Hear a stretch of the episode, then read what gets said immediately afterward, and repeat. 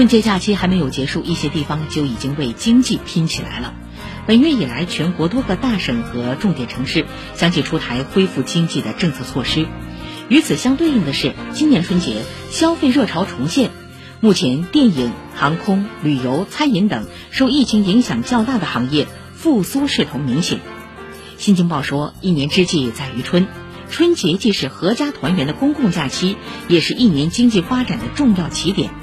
各地政府春节期间不打烊，强化政策支撑，加大产业创新发展扶持推动力度，多措并举促消费复苏回血，为高质量发展蓄势赋能，助力今年经济工作取得新突破。